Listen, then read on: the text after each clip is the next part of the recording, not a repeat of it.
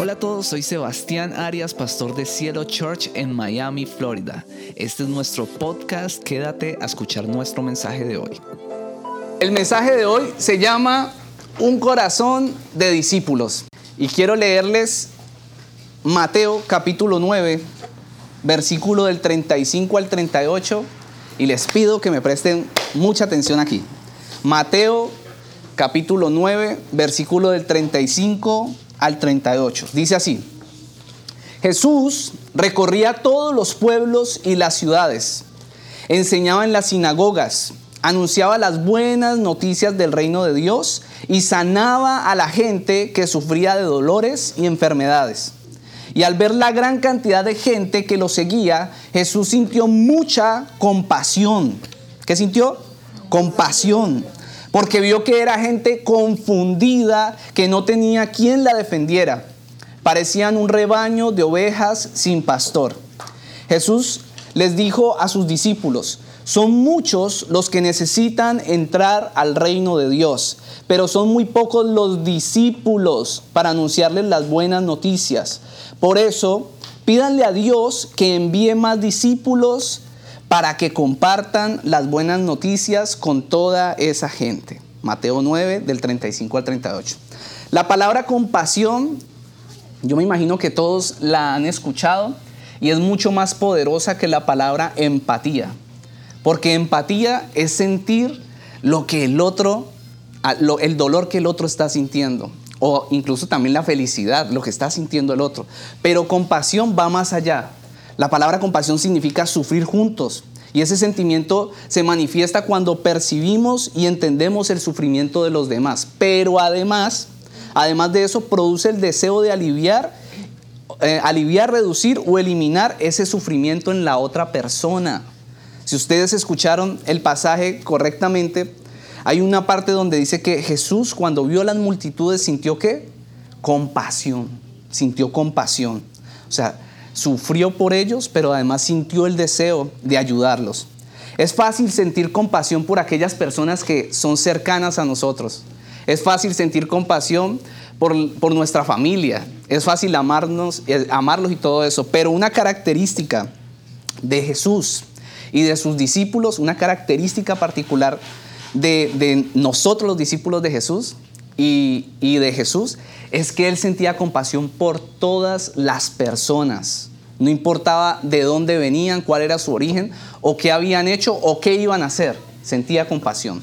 Si usted nota, ese, este pasaje no, en este pasaje no dice que Jesús eh, sintió compasión porque esas, esas, personas estaban sumidas en el pecado, porque estaban eh, sumidas teniendo un comportamiento incorrecto. No vemos a Jesús en una posición de juicio sobre las personas, sino sencillamente dijo, que vio a la humanidad confundida y sin defensor. ¿Sabe por qué él siente eso? Porque el deseo de Jesús es aliviar las cargas de las personas. El deseo de Jesús es que las personas sean guiadas hacia Él y encuentren salvación. El Señor está interesado en ti. Eso es, eso es algo que vengo a decirte a ti. No sé qué te han enseñado tal vez afuera, pero el Señor está interesado en ti y tiene compasión, quiere ayudarte. El Señor está interesado de una manera personal en ti. El Señor no ve, te mira a ti de una manera personal. Te está mirando a ti de una manera personal. A ti te mira de una manera personal. Tiene cuidado personal de nosotros. Siente compasión. Jesús manifestó que son muchos los que necesitamos o necesitábamos entrar al reino de Dios, pero que habían pocos discípulos para compartir el mensaje que Él tiene para nosotros. Por eso Hoy quiero hablar de algunas características que debe tener el corazón de un verdadero discípulo. Algunas características, o, si, se lo, o si se lo pongo en una pregunta, es cómo debe ser el corazón de un verdadero discípulo. Bueno, la primera, la primera característica de un corazón de un verdadero discípulo es, debe ser un corazón valiente. Resulta que ¿Por qué un verdadero discípulo debe tener un corazón valiente? Porque los discípulos de Jesús estamos destinados a pasar por algunas pruebas, sí, eso es verdad. Yo cuando escuchaba esto me atemorizaba y yo decía, no, pues uno por qué quiere venir a Jesús y por qué quiere ser discípulo si, si vamos a afrontar pues pruebas. Y resulta que pues el Señor está interesado en formar nuestro carácter. Sí, Dios nos recibe como somos, eso es verdad. Aquí, por lo menos en esta iglesia, todos saben que aquí venimos como somos, aquí recibimos todas las personas y nosotros no nos ponemos a mirar ¿Quién es que has hecho nada? Nosotros estamos volcados hacia el amor, volcados hacia la gracia y volcados hacia el amor de Cristo por las personas. Pero sabemos que el Señor a sus discípulos quiere formarlos. Y ahí hay una diferencia entre ser un seguidor de Cristo y un discípulo. Un seguidor de Cristo simpatiza con quién es Jesús le gusta quién es Jesús, me cae bien Jesús, es chévere Jesús, eh, tan chévere ese Dios, ay, tan lindo los cristianos, no, me gusta, me gusta Jesús, ese es un seguidor, pero un discípulo es una persona que se compromete no solo con la obra que Jesús está haciendo en su vida, sino con la obra que Él tiene para la humanidad. Es una persona que se compromete con la iglesia de Cristo, que la misma Biblia habla de la iglesia de Cristo y dice que la iglesia es la esposa de Cristo. ¿Verdad? Y dice que murió por la iglesia. Entonces, esa es la diferencia entre un discípulo y un, y un seguidor. Resulta que hay diferentes pruebas por las que debemos pasar y por eso debemos tener un corazón valiente. Y voy a mencionar dos pruebas por las que generalmente pasa un discípulo de Jesús. ¿Están listos? Estoy hablando de una iglesia valiente, ¿verdad? La primera prueba es la de aprender a morir. La prueba de aprender a morir. Resulta que que cuando yo conocí de Jesús hace aproximadamente 10, 11 años, varios de ustedes saben que, que a mí me ganó para el Señor un, un jovencito, era un niño literalmente. Lo escuché predicar y cuando empezó a orar ese muchacho, yo literalmente sentí que Dios estaba en ese, en ese espacio. Y, y, ahí empezó Dios como a transformar algo en mí. Pero resulta que yo empecé con el tiempo a ir a unos grupos de oración que él hacía. Y yo asistía y asistía, ya llevaba un tiempo asistiendo. Y el muchacho en una de esas oportunidades nos preguntó, bueno, quiero que cada uno de ustedes me diga qué significa caminar con Dios y, o qué significa el Evangelio para ustedes. Entonces cada uno empezó a decir, no, para mí el Evangelio es amor, no, para mí el Evangelio es caminar eh, en perdón, no, para mí el Evangelio es caminar en compasión. Listo, él terminó con todos, cada uno dijo lo suyo, pero cuando cuando terminó y todos respondieron, él no iba a responder. O sea, él no dijo y a mí me, causó curiosidad. La verdad, yo, yo lo tenía él como una persona de autoridad en mi vida, a pesar de que era un niño. Pues era muy jovencito. Y le dije, eh, no, espérate, Diego, no vas a seguir con el mensaje. ¿Qué es para ti caminar con Dios y qué es el Evangelio para ti? Y este jovencito llega y me dice, para mí el Evangelio es muerte. Y yo, uff, ¿qué es eso? O sea, yo no entendí, la verdad. Yo como que, mm, este man, ¿qué es? ¿Enloqueció? ¿Qué, qué le dio? Le, se está enloqueciendo este muchacho. Pero me dio pena preguntarle, porque yo pensé que todos habían entendido. Y me dio pena, pena preguntarle a qué se refería.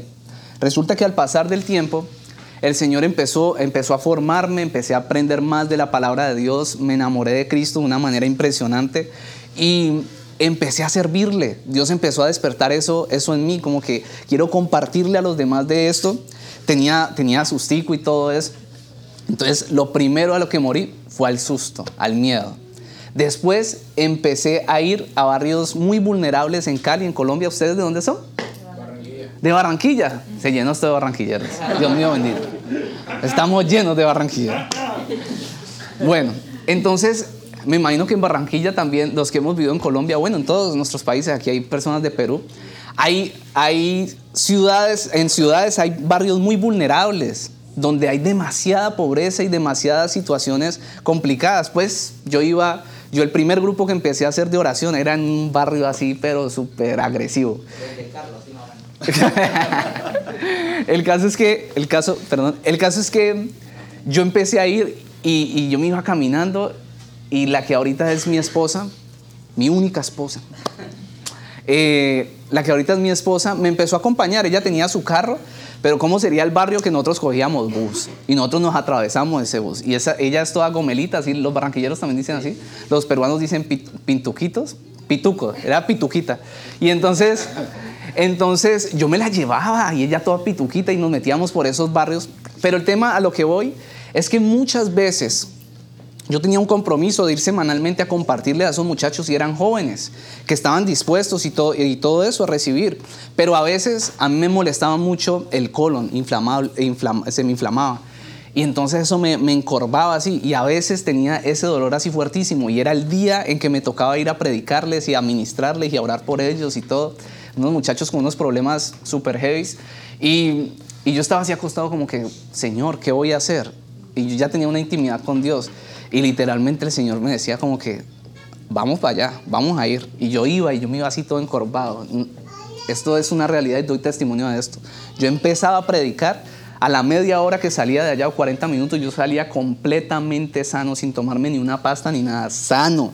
Yo predicaba y listo. Muchas veces también estaba cansado de trabajar. O sea, yo moría a mi dolor lo que les quiero decir es, yo moría a mi dolor, a mi, a, mi, enfermedad, para ir a compartirles lo que Dios tenía para ellos. Y en otras oportunidades estaba muy cansado así, ya me estaba quedando dormido y yo, uy Señor, me siento agotado.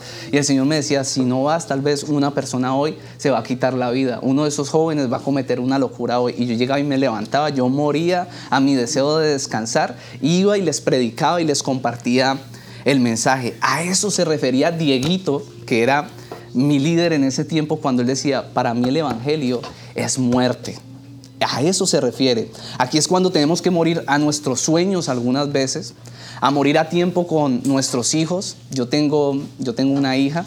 A veces tengo que morir a pasar tiempo con mi familia. Tuve que morir al trabajo que tenía en Colombia, que era un excelentísimo trabajo, muchos conocen la historia. Tuve que morir al apartamento que ya teníamos pago en Colombia a las comodidades que teníamos allá solo por la causa de Cristo.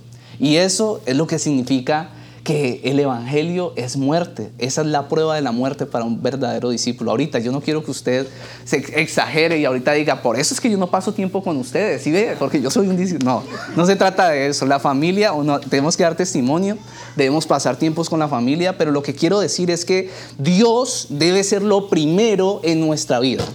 Dios debe ser lo primero en nuestro corazón. Y va a llegar un momento donde Dios nos va a decir o nos va a llevar a probarnos y nos va a decir, muere a esto, muere a esto. Yo estoy esperando que mueras a esto porque creo que esto está por encima mío en tu corazón.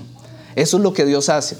Resulta que en Génesis 22, versículo del 1 al 2, encontramos que Dios le dijo a Abraham que sacrificara a su hijo Isaac. ¡Wow! Se lo voy a leer. Pasado cierto tiempo, Dios puso a prueba, ¿a qué? A prueba. A prueba, eso. ¿Los desperté? Dios puso a prueba a Abraham y le, y le dijo, Abraham, aquí estoy, respondió. Y Dios le ordenó, toma tu hijo, el único que tienes, y escuche esto, y al que tanto amas, y ve a la región de Moria. Una vez allí, ofrécelo como holocausto en el monte que yo te indicaré. Si uno escucha este pasaje o lo lee alguien que de pronto, no sé, no tenga mucha revelación todavía, dice, ¿qué tal Dios? Matar al hijo, matarle al hijo a Abraham, pero esto tiene un sentido espiritual fuertísimo. Aquí, cuando usted conoce la historia, se da cuenta que Abraham era un hombre mayor ya, no había tenido hijos con Sara, su esposa. Sara era eh, estéril, no podía tener bebés y este hombre estaba loco por tener un bebé, ya era mayor, ya era una persona muy adulta. Y el Señor viene y le dice, te voy a dar un hijo, pero después de que le dice eso se demora también otros como 20 años para dárselo. O sea que como a los 100 años Abraham pudo tener su hijo. Lo tiene, ya está ahí, ya es un niño, eh, no sé, creo que tenía como siete años, no me acuerdo bien, esa parte la estudié la otra vez, no recuerdo, pero el niño ya hablaba y me imagino que Abraham estaba súper feliz con su hijo, la promesa de Dios, y llega Dios y le dice, sacrifícame a tu hijo. Usted tal vez no lo pueda entender, yo lo entiendo. Lo que le está diciendo es, listo, yo te bendije, yo te di lo que estabas pidiendo, la promesa la cumplí porque yo no miento, pero a veces veo como que tú amas más a Isaac que a mí. Y yo quiero probar tu corazón si es verdad, si tú eres un verdadero discípulo de Dios.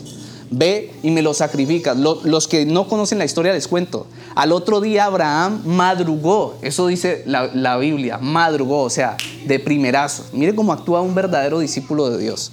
Llega y coge a su hijo y se dirige a sacrificarlo. Gracias, les resumo el cuento. No lo tuvo que sacrificar porque Dios eh, colocó un cordero para que fuera sacrificado y le dijo, Abraham, no tienes que hacerlo, ya tranquilo, ya pasó la prueba. Pero Abraham ya había sacrificado a Isaac en su corazón. ¿No creen eso? En su corazón él ya estaba determinado. Nada va a estar por encima de Dios en mi vida. Eso es lo que significa ese pasaje. Eso es lo que significa muerte, la prueba de la muerte. Isaac significaba para Abraham un anhelo de toda la vida, un gran amor. Pero Dios quería probar el corazón de Abraham eh, después de darle la bendición de ser padre. Eh, Isaac fue sacrificado en el corazón de Abraham. Dios no nos hace morir a sueños, a nuestros anhelos, a nuestra familia, a nuestro tiempo por capricho, sino que Dios quiere sacar en medio de la prueba lo mejor de nosotros para Él. Eso es lo que Dios quiere hacer. Además quiero decirle algo, Dios siempre nos devuelve lo que le sacrificamos. Dios siempre nos devuelve lo que, lo que le sacrificamos. Hay personas que no tienen nada en su vida porque no han aprendido a morir. Les pongo un ejemplo. No han, quieren una pareja, pero no han muerto a la pareja anterior que tanto los hizo sufrir. Entonces no nace nada nuevo. Para que nazca algo nuevo, pues tiene que morir algo. Es un principio espiritual. Y por eso Dios nos prueba de esta manera. Tú de verdad confías en mí, aprende a morir. Aprende a morir. Esa es una prueba que pasamos los verdaderos discípulos de Jesús. ¿Es fácil? No, no es fácil, pero eso va a formar nuestro carácter. La segunda prueba que quiero comentarles que pasamos los, los discípulos de Jesús, porque estoy hablando de una iglesia llena de discípulos de Jesús, amén. Ah, eso creo, creo, estoy en el lugar correcto. Es la prueba del tiempo. Recuerde que esta característica es la de la valentía, ¿no? Se tiene que tener valentía para afrontar estas pruebas. La prueba del tiempo, primera de Pedro, capítulo 1, versículo del 6 al 7. ¿Voy bien o voy muy rápido? Primera de Pedro, capítulo 1, versículo del 6 al 7. Me estoy esforzando por decir los pasajes despacio porque la otra vez me regañaron que vas muy rápido, no puedo tomar nota. Dice así, así que alégrense de verdad, les espera una alegría inmensa. Escuchen esto, aunque tienen que soportar muchas pruebas por un tiempo breve. Estas pruebas demostrarán que su fe es auténtica. Está siendo probada de la misma manera que el fuego prueba y purifica el oro. Aunque la fe de ustedes es mucho más preciosa que el mismo oro. Entonces su fe, al permanecer firme en tantas pruebas, les traerá mucha alabanza, gloria y honra el día que Jesucristo sea revelado a todo el mundo. Este pasaje lo que dice es que vamos a ser probados. ¿Probados como qué? Como se prueba el oro. ¿Cómo se prueba el oro? Con fuego. Y dice que estas pruebas van a ser por un tiempo. Aunque aquí dice por un tiempo breve. Eso es desde el punto de vista de Dios. Cuando uno está viviendo eso, uno dice, ¿qué, qué tiempo breve ni qué nada? Esto es mucho tiempo. Uno siente que esa prueba, o sea, que uno lleva los reaños en la prueba. Pero esa es la prueba del tiempo. Y la prueba del tiempo es la prueba del aguante. Pero también es la prueba de la calidad. Yo le pregunto a usted, ¿cuánto tiempo usted aguanta? Usted cuando compra un producto, usted se da cuenta si el producto es bueno con el paso del tiempo, ¿verdad? Usted compra un carro, Osmin se compró un carro, se compró un Mazda 3 así, calidosísimo. A él le da, le da pena cuando, cuando digo eso.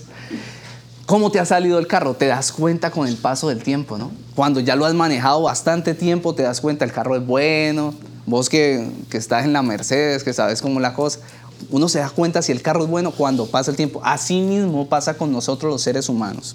Usted se da cuenta de la calidad, y en el reino de Dios más que todo, se da cuenta de la calidad de una persona a medida que pasa el tiempo.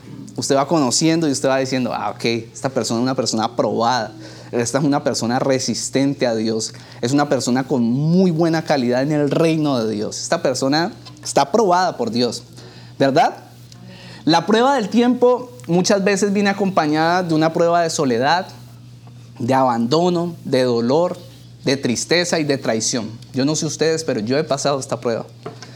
Pruebas donde, donde por lo menos cuando recién conocí al Señor, yo tuve que, para poder, yo sabía que para poder acercarme más a Dios debía dejar cierto grupo de personas que me influenciaban demasiado. Tal vez muchos podrán decir hoy que los estaba rechazando, pero no fue así. Era un tema como de vida o muerte. Como que o me salvo yo o nos morimos todos. Era algo así. Entonces yo dije, no, yo renuncio a todo esto y yo, y yo me voy a apartar. Pero cuando me aparté me sentí solo.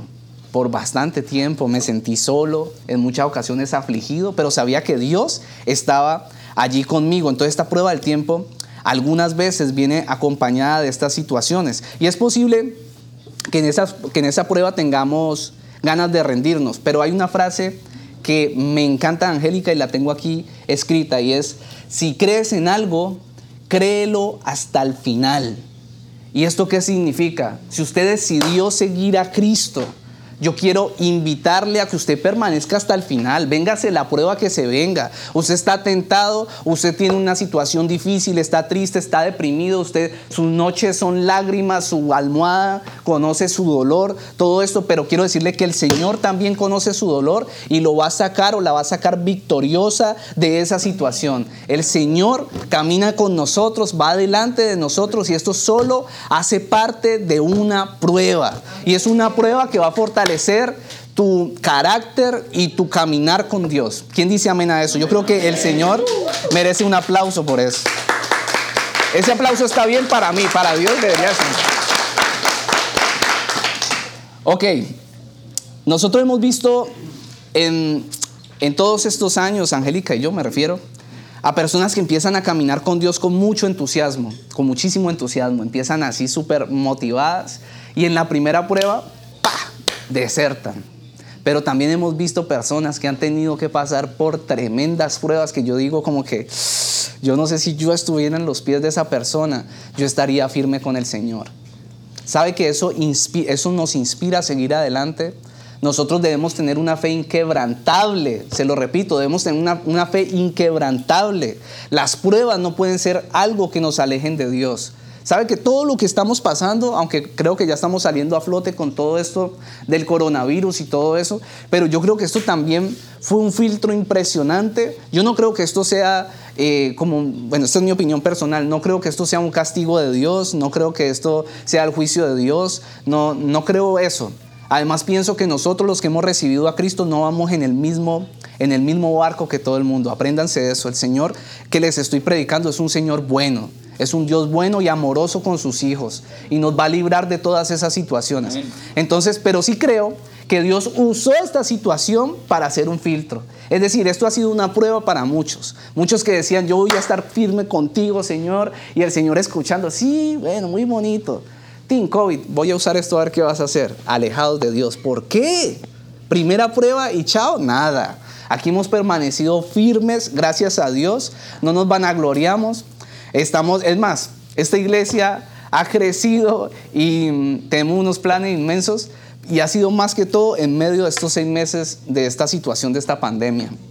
Han llegado personas buscando del Señor y me ha parecido súper chévere porque todos han permanecido, han persistido, algunos han cogido obviamente lo que, lo que tenemos que cuidarnos, tan, tan, se han cuidado, otros un poquito más tranquilos, ahí me meto yo, pues debería cuidarme un, un poquito más, pero aquí estamos firmes, siguiendo al Señor, escuchando lo que tienes, tiene para decirnos, amén. Entonces, Jesús entiende lo que es ser probado. Cuando Jesús estaba en Getsemaní, ya se acercaba el momento de su crucifixión, de cuando lo iban a coger ya, lo iban a apresar lo iban a llevar a la crucifixión. Él sabía lo que le esperaba y dijo esto en Lucas 22, 42.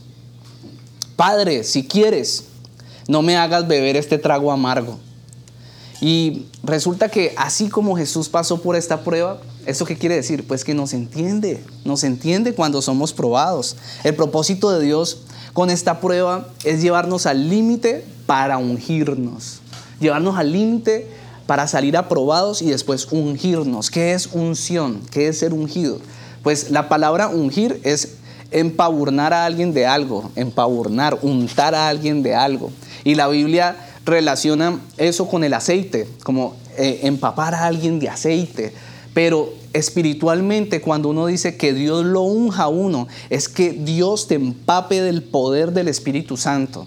Eso es ungir a una persona. ¿Poder para qué? Para predicar, para que las personas vengan a una iglesia. Porque Sebastián Arias no es nadie. Angélica, Angélica no es nadie. Pero el Señor que habita en nosotros es muy grande.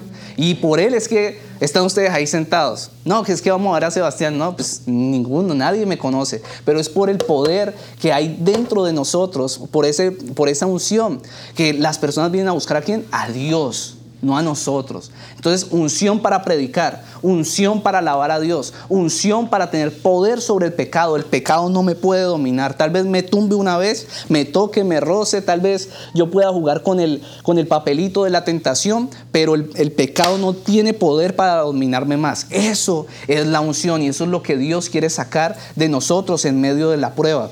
Inclusive en Jesús eso fue lo que brotó. Y algo interesante es que Getsemaní, queda ubicado en el Monte de los Olivos. ¿Han escuchado el aceite de oliva, todo eso? Y resulta que el, aceite del olivo sale o brota cuando estripan el, olivo. Yo quiero decirle a usted cuánta presión usted aguanta. Si usted fuera una fruta, saldría de usted, cuando la presionan, saldría eh, jugo dulce o jugo amargo. ¿Por qué le pregunto esto? Porque hay personas que en medio de la prueba, en medio del proceso, se amargan se amargan. Y eso significa que, ¿qué? que están reprobando, no están saliendo aprobados. Pero cuando usted la prueba y usted es estripado y empieza a salir ese, ese, jugo dulce y usted empieza a decir, el Señor me va a sacar de esta y usted empieza a sacar la casta que hay en usted y usted dice, y si se viene algo más duro, también lo voy a pasar y esto no me va a tumbar porque el Señor está conmigo y Dios me va a ayudar a salir de esta también. ¿Sabe? Yo he tenido que pasar con mi esposa algunas situaciones desde que nos vinimos. Por cierto, hace un año, el 28 de agosto, cumplimos un año de habernos venido definitivamente a empezar con el propósito de empezar esta iglesia. Hace un año, 28 de agosto. Y hemos tenido que pasar algunas pruebas. Y yo le he dicho al Señor como que, ¿otra prueba? ¿Otra? O sea, he pasado tantas, ¿otra aquí? ¿No íbamos ya a empezar el ministerio? Otra prueba. Y uno listo, estoy ready, yo mantengo listo. ¿Es fácil? No, no es fácil, pero estoy listo, estoy listo. Yo no me voy a alejar de Dios y yo desearía que usted también dijera lo mismo, no me voy a alejar de Dios, yo voy a permanecer. A veces las personas quieren la unción de otro, ¿no? Ven a alguien predicar, ven alguien que tiene, sabía que uno puede tener unción para crear finanzas, para crear riquezas, y uno dice, yo quiero eso, yo quiero esa unción para hacer riquezas, yo quiero esa unción para cantarle a Dios, yo quiero esa unción para predicar, yo quiero esa unción, ese poder para tener influencia sobre las personas. Y uno les pregunta, sí, pero usted está dispuesto a pasar la prueba que esa persona ha tenido que pasar para llegar a ese nivel de unción. ¿Usted está dispuesto a eso? Me gustaría escuchar que sí. El segundo punto, esto era tener un corazón valiente. El segundo punto es tener un corazón de padre. Esta es otra característica de un, del, del corazón de un verdadero discípulo, tener un corazón de padre. Por medio de las pruebas y las manifestaciones de amor de Dios, el Señor forma en nosotros el corazón de un padre. Y un padre siempre ve una oveja como un hijo. Y aunque se haya descarriado, vuelve y la busca. No sé si escucharon la canción que pusimos ahora, pero habla de esto. El corazón de Dios es el corazón de un padre. Y cuando, y cuando alguien se va, Él va y lo busca de nuevo. Y esto lo vemos en Mateo 18, versículo del 12 al 14. Dice así. ¿Qué opinan?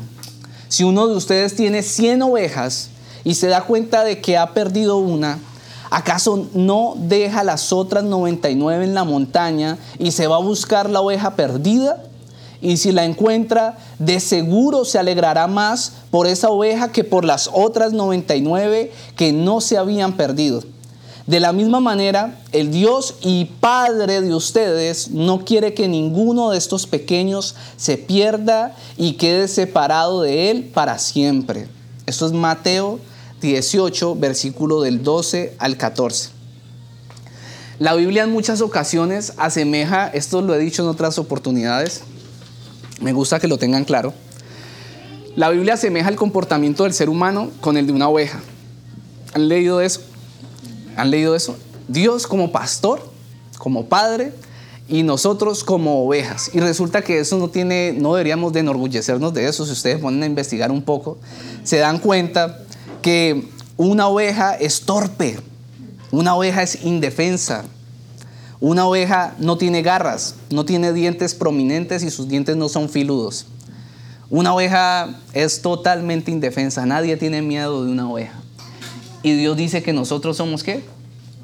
Ovejas. Eso es lo que la Biblia empieza a mostrar. Somos ovejas, habla constantemente de que somos ovejas. Y si usted se da cuenta aquí, particularmente en Estados Unidos, los equipos deportivos de, deporte, de básquetbol, creo que los de, los de béisbol también, usan animales para, para, sus equipos, por lo menos los Chicago Bulls, los toros de, de Chicago. Em, los dolphins. Son, son animales nice, pero ninguno se llama las ovejas de Miami. Señor, ¿qué hiciste ahí? Nos chapearon que somos ovejas, porque son indefensas, porque son torpes. Pero si usted hace eso, una relación con usted y usted tiene ya recibió esa humildad de parte de Dios, usted se da cuenta que eso somos. Aunque a veces queramos ser los fuertes, los que todo lo sabemos, lo que todo lo podamos y la gente ve, no, ese Sebastián es un berraco que no sé qué. Nada, nosotros somos indefensos, somos vulnerables, somos muy vulnerables, nuestro corazón es vulnerable.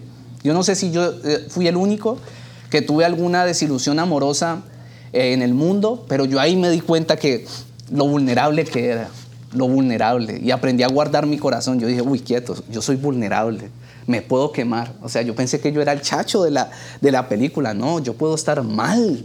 O sea, yo llegué a estar deprimido por una decepción amorosa. Somos vulnerables, por eso somos ovejas. Un discípulo con el corazón del Padre entiende que las personas son ovejas y que necesitan ayuda.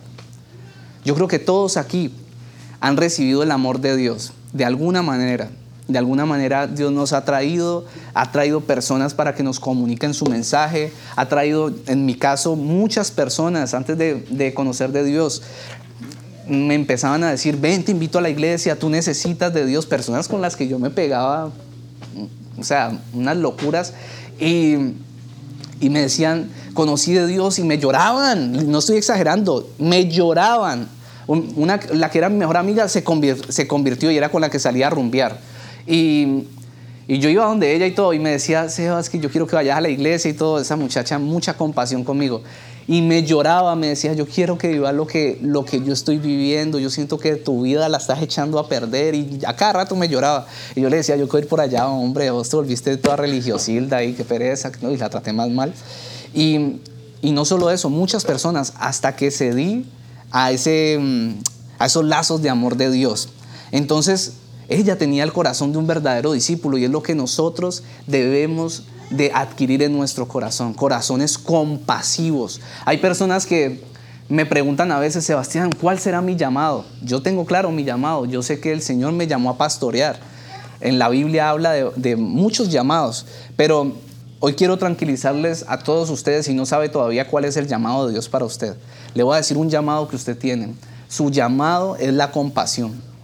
Su llamado es la compasión. En esta iglesia, en esta iglesia, hablo por esta iglesia, respeto a todas las iglesias, pero en esta iglesia, yo, mi esposa y yo estamos haciendo un esfuerzo y vamos a seguir haciendo un esfuerzo grandísimo por, por volcarnos sin mayor reparo hacia la gracia, hacia las personas, hacia tener compasión por las personas a, bajarnos de ese puesto de juicio que a veces como hijos de Dios nos hemos atrevido a montarnos. Nosotros no tenemos por qué juzgar las personas. En nosotros está el ministerio de la reconciliación, de que las personas puedan conocer a Cristo, que las personas puedan acercarse a Él. Pero el ministerio de la transformación de las personas, la Biblia dice que es del Espíritu Santo y obra a través de estos mensajes, sí, obra a través de estos mensajes, pero también va a obrar en la vida de cada uno de ustedes. Yo no voy a cambiar a nadie, a ninguno de ustedes.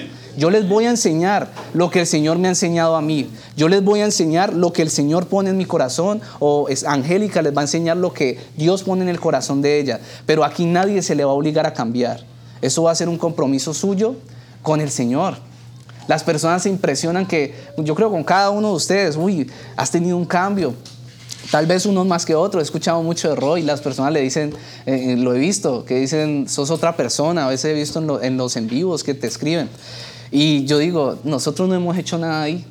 Nosotros no hemos hecho nada. Yo he hecho lo que me toca, que es venir a compartir un mensaje, ofrecerles una amistad, escucharlos, pero el que obra ese poder es el Espíritu Santo en las personas que están dispuestas, porque el Señor es caballero. Bueno, a unas personas las coge más, pero generalmente Él deja que cada persona tome su decisión. Escúcheme algo, no hay obstáculos para Dios para... Esta canción dice, no hay una montaña que se pueda como atravesar para que tú vengas a mí. Si la escucharon, hay una parte que dice eso. Yo creo que nosotros debemos ser así. Nosotros a veces le encontramos obstáculos a todo, a todo, para traer a alguien a Cristo. Yo creo que no hay obstáculos.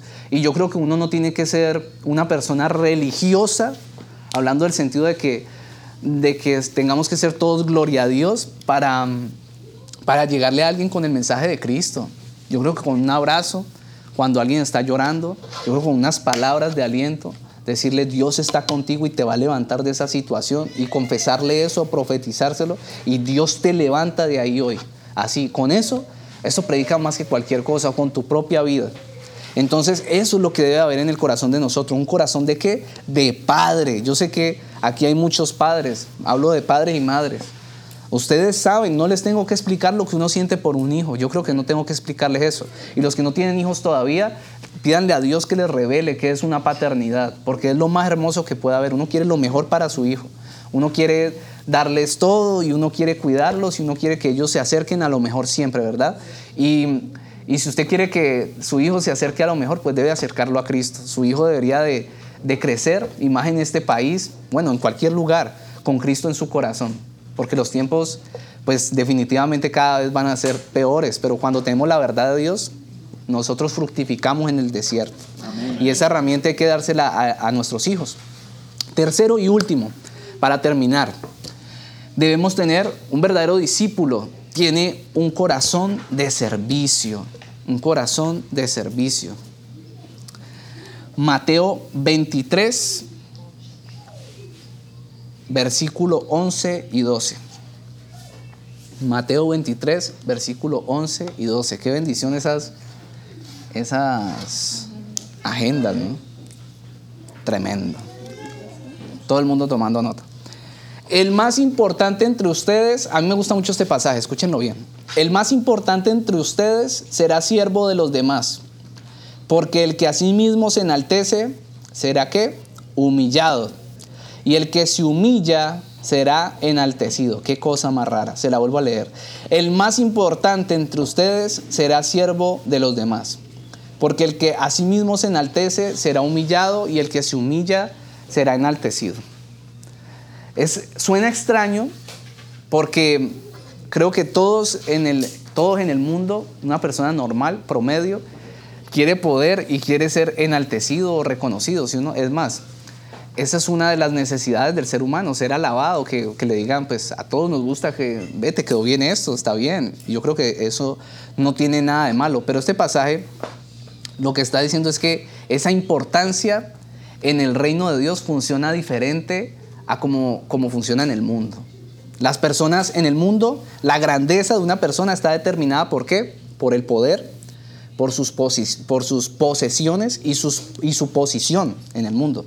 Pero en el reino de Dios la grandeza la tienen aquellas personas que le sirven a Dios. Los que más le sirven a Dios son los más grandes en el reino de Dios y le voy a dar un ejemplo poderoso de esto. Ustedes no han leído ese pasaje, espero que sí lo hayan leído o lo hayan escuchado o lo hayan visto en la Semana Santa en alguna película, cuando Jesús le lava los pies a los discípulos. ¿Cierto? Cuando ustedes entienden en el, estudio bíblico les he mostrado quién es Jesús, cuál es la naturaleza de Jesús. Jesús es Dios. Jesús es Dios. ¿Cómo así que lavándole los pies a unos discípulos? Ustedes saben cómo ellos no andaban con esas Nike que se compró aquí Royman que está estrenando. Están aletos. Eh, Tal vez andaban, no sé, aquí estoy improvisando, pero me imagino que andaban con unas, con unas alpargatas o algo así. Y, los pisos no eran pavimentados, así como aquí en Miami, que todo es pavimentadito, limpio. En muchas partes eh, le echan agua a presión y, eso, y el pavimento es blanquito de lo limpio. Eso no era así. Eso no era así. Empecemos porque los vehículos, no habían vehículos automotores, sino camellos, burros, me imagino que caballos, o sea que, ¿de qué estaba pavimentada la calle o qué estaba llena? De, ay Dios, del excremento de esos animales, ¿verdad? Me imagino. Y Jesús, siendo Dios, se agachó y dijo, venga papá, yo te quiero limpiar, yo te quiero limpiar tus pies. Eso significa servicio, servicio. Eso significa humillación. Usted sabe que es Dios bajarse de su posición y limpiarle a un mortal sus pies. Ese es el mayor ejemplo de servicio que podemos tener. Yo creo que a veces como hijos de Dios nos enaltecemos mucho, nos enorgullecemos. Sí, porque la Biblia dice que somos reyes, somos sacerdocio eh, santo, que somos el pueblo escogido de Dios y nosotros como que ¡pum! Pero resulta que sí, eso es verdad, somos reyes, pero somos reyes diferentes, no somos como los reyes de este mundo. Somos reyes de acuerdo al corazón de Dios y eso es diferente. Las cosas en el reino de Dios funcionan diferente. Al contrario, muchas veces de lo como funcionan aquí. Aquí la grandeza en el reino de Dios, el que más sirve es el más grande. Yo quiero saber cuál es el más grande entre nosotros. Y no se trata de hacer lo más lo que para nosotros en nuestra mente o en el mundo es lo más importante. Cuando se lava un baño, ah, entonces es menor. Tal vez en el mundo puedan decir eso. Pero en el reino de Dios, no. En el reino de Dios, alguien que lava un, baño, uno dice, esa persona sabe humillarse, es grande delante de Dios. Esa persona es valiosa en el reino de Dios. Eso me parece precioso, me gusta, me cae bien el reino de Dios. Espero que ustedes también, porque el mundo afuera es muy injusto, es muy injusto. Resulta que tengo una historia para contar acerca de esto. Comencé a caminar, les estoy, estoy contando casi toda mi historia de que conocí a Dios. Conocí a Dios y el Señor, el Señor empieza a formarme y yo mantenía con unas ganas de servirle en la iglesia a la que yo asistía. Y un día me llamaron, Sebastián, había como un retiro, esa iglesia era grande. En ese retiro habían como 180 personas. Y llegan y me dicen, eh, puedes venir a servir al, retiro, ¿qué tal? Listo, ¿cuándo? No, ahorita a las dos yo dije, me van a poner a predicar. No, yo lo que voy a hacer es, no, yo como era un chacho, yo todo orgullosito, y voy llegando y yo me fui todo titino. Y cuando yo estaba, yo me acuerdo que entré a la iglesia y yo dije, wow, yo hace un año estaba en un retiro de estos y hoy vengo a servir a dar todo lo que he recibido. Y voy llegando y había una pila de platos como, pero impresionante, de 180 personas de 180 personas. Y llega y me dice, entonces me dicen, aquí es donde vas a servir, vas a lavar los platos de todas las personas. Y yo, uy, ¿en serio? los que me conocen de cerca y mi familia saben que yo detesto lavar platos, detesto, y el Señor obviamente sabe. Pero yo llegué y miré eso y yo como que, no iba a predicar. Eh, bueno, listo, yo lo lavo. Pero yo empecé a gozarme mientras lavaba, porque yo empecé a entender este principio. Yo ya conocía algo de la palabra de Dios. Y yo le dije, Señor, para mí esto es un privilegio porque tú me salvaste, porque tú me cambiaste el corazón, porque tú me puedes poner las posiciones más altas, pero yo quiero ser grande en tu reino.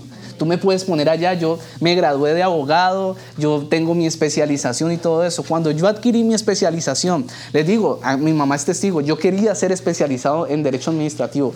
Cuando, y eso está bien, hay que estudiar y hay que prepararse y hay que crecer. No estoy diciendo, no quiero que se me vayan al otro extremo. Pero cuando yo conocí a Cristo y yo recibí mi cartón de especialista en Derecho Administrativo, yo le di la gloria a Dios, pero yo me acuerdo que publiqué algo diciendo, esto es un logro que siempre quise tener, pero después de que conocí a Cristo, para mí todas las cosas, para mí todas las cosas que hago se volvieron como si fueran nada, porque yo quiero hacer todo para Dios. O sea, fue una cosa que pasó en mi mente y en mi espíritu rarísima, rarísima, como que yo anhelaba esto en el mundo, pero ahorita yo solo quiero ser grande en tu reino. Y ese debería de ser el anhelo de nuestro corazón. Yo quiero que todos ustedes alcancen cosas allá afuera. Eso también es testimonio. No quiero que se vayan al otro extremo. Ustedes en sus profesiones donde trabajan pueden servirle a Dios con lo que saben hacer. Donde usted trabaja, usted tiene que ser un agente de bendición, ¿ok? Quiero hacer claro con eso. Filipenses 2 del 5 al 8. Ya voy a terminar. La actitud de ustedes debe ser como la de Cristo Jesús. Escuche esto, que es lo que le acabo de decir. No me lo inventé yo, está en la Biblia. La actitud de ustedes debe ser como la de Cristo Jesús quien siendo por naturaleza Dios, no consideró el ser igual a Dios como algo a qué aferrarse. Por el contrario, se rebajó voluntariamente tomando la naturaleza de siervo y haciéndose semejante a los seres humanos. Y al manifestarse como hombre, se humilló a sí mismo y se hizo obediente hasta la muerte y muerte de cruz. Un corazón de servidor se mantiene humilde, se mantiene humilde. Yo les decía que he visto personas muy erguidas, inclusive yo en algunos momentos he tenido que, bajarle a la cosa, bajarle a la cosa, como que, espérate, estoy como muy alzadito, no, no. Aprendamos a humillarnos y eso, y eso tiene que ser una actitud porque miran a Oxby. Dijo amén. tenemos que bajarle, tenemos que bajarle. Y les voy a decir por qué tenemos que bajarle.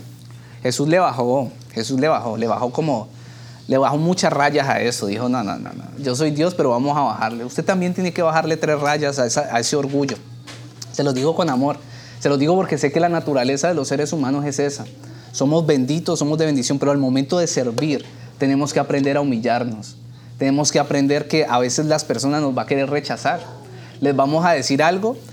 Eh, como los hijos a veces, miren, yo veo a mi hija.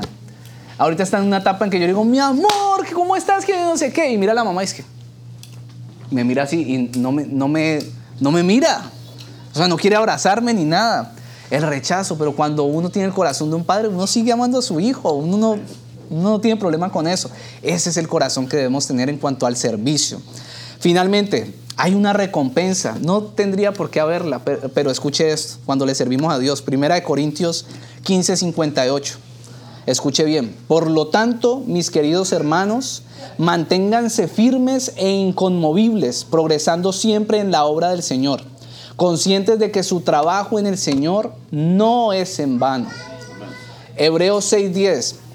Porque Dios no es injusto como para olvidarse de las obras y del amor que para su gloria ustedes han mostrado sirviendo a los santos, o sea, a las personas de la iglesia, como lo siguen haciendo. El Señor no es injusto. Y les voy a decir algo. No hay mejor patrono que Dios. O sea, cuando usted le sirve a Dios, siempre va a haber una recompensa y no tendría por qué haberla porque la Biblia dice que con Jesús ya nos fue dado todo. Pero el Señor, cuando usted le sirve, es más, yo le voy a decir algo. Yo siempre que veo una persona sirviendo en una iglesia, siempre la veo bendecida.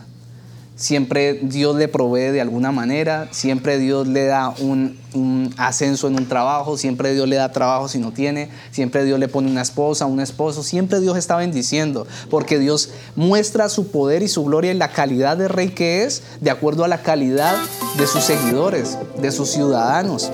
Así uno ve la calidad de un rey. Ese rey es bueno porque sus ciudadanos viven bien. Por eso cuando alguien le sirve, Dios se compromete con esa persona.